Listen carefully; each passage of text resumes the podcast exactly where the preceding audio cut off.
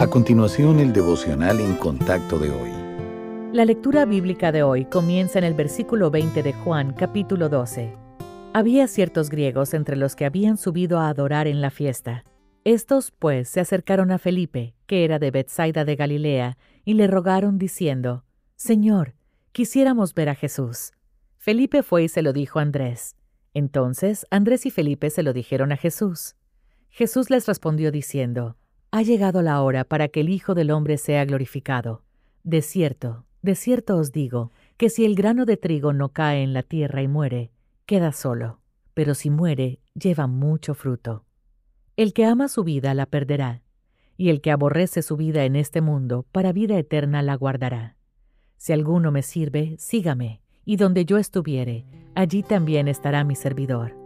Si alguno me sirviere, mi Padre le honrará.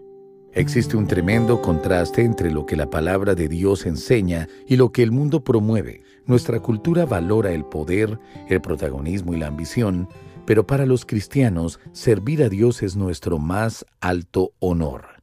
A veces, la gente piensa que solo los que trabajan para la iglesia son siervos de Dios, pero todo creyente está llamado a servir al Señor. Él nos coloca en situaciones, vocaciones y vecindarios donde podemos tener un impacto para Cristo. Piense en la madre que se queda en casa y cría a sus hijos con amor al Señor, o en el hombre postrado en cama que ora por su familia de la fe. Aunque ninguna de las dos responsabilidades implica poder o el reconocimiento del mundo, ambos sirven al Señor y a Él le agrada esa fidelidad. No hay posiciones sin importancia en el reino de Dios. El tipo de servicio puede cambiar con las coyunturas de la vida, pero siempre estamos a su servicio. Para lograr sus planes, el Señor utiliza cualquier habilidad y dones que tengamos. Qué extraordinario privilegio es ser parte de la obra de Dios en la tierra. Él no necesita nuestra ayuda, pero ha elegido incorporar nuestras contribuciones a su plan perfecto.